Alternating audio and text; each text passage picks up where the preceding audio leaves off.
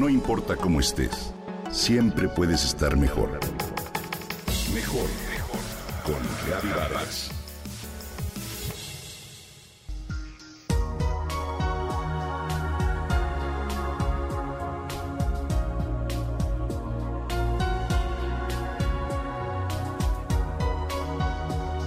De acuerdo con Stephen Covey, su libro Los siete hábitos de la gente altamente efectiva, todas las personas estamos rodeadas de dos círculos concéntricos donde tú eres el propio centro. El círculo más cercano a ti se llama círculo de influencia y es aquel en el que tú puedes hacer algo, tomar acción, decidir qué hacer y qué no. Ahí está lo que ves en la televisión, en redes sociales, la forma en que tomas una situación y si decides que ésta te afecte o no y de qué manera.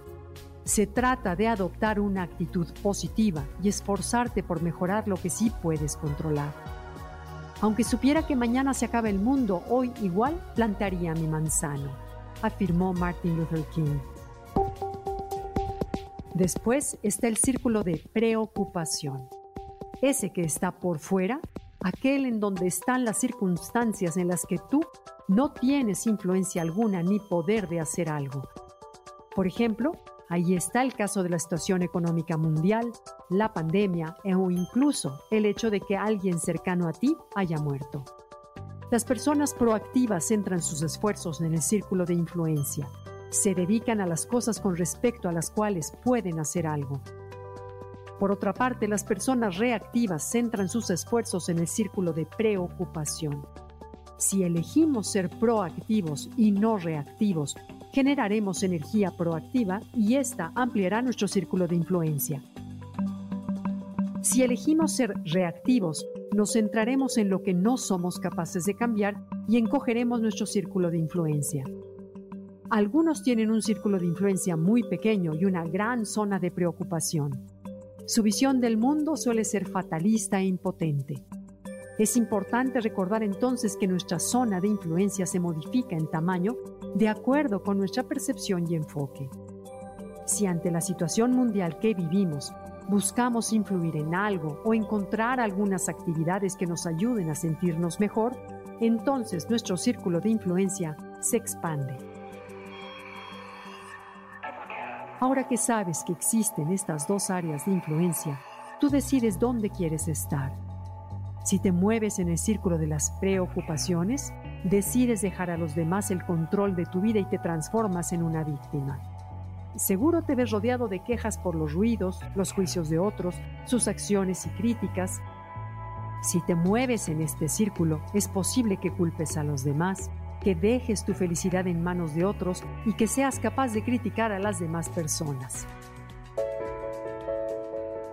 Para moverte en el círculo de influencia es necesario que asumas tu responsabilidad, que seas capaz de darte cuenta que lo que te pasa solo te afecta a ti. Es importante que seas capaz de tomar una actitud proactiva y reacciones. ¿Qué puedo hacer para que no me afecte? ¿Qué puedo hacer para que el confinamiento no me resulte terrible? ¿Qué puedo hacer para sentirme mejor? Y a partir de estos cuestionamientos serás capaz de lograr un cambio, una influencia positiva en tu vida. ¿Qué puedo hacer para que esto no me afecte o moleste? Si no puedes cambiar la decisión o actitud de los demás, pero puedes hacer algo para que no te afecte y de esta forma te mueves en el círculo de influencia y no en el de preocupación. Estar en el círculo de influencia te hace un guerrero, una guerrera. En el de la preocupación Solo eres una víctima. ¿De qué lado prefieres estar?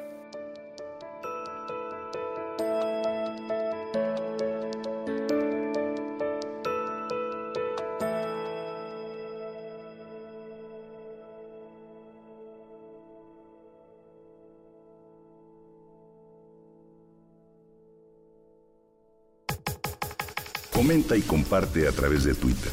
Gaby Vargas.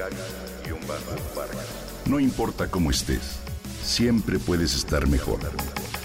Mejor, mejor. Con Gaby Vargas.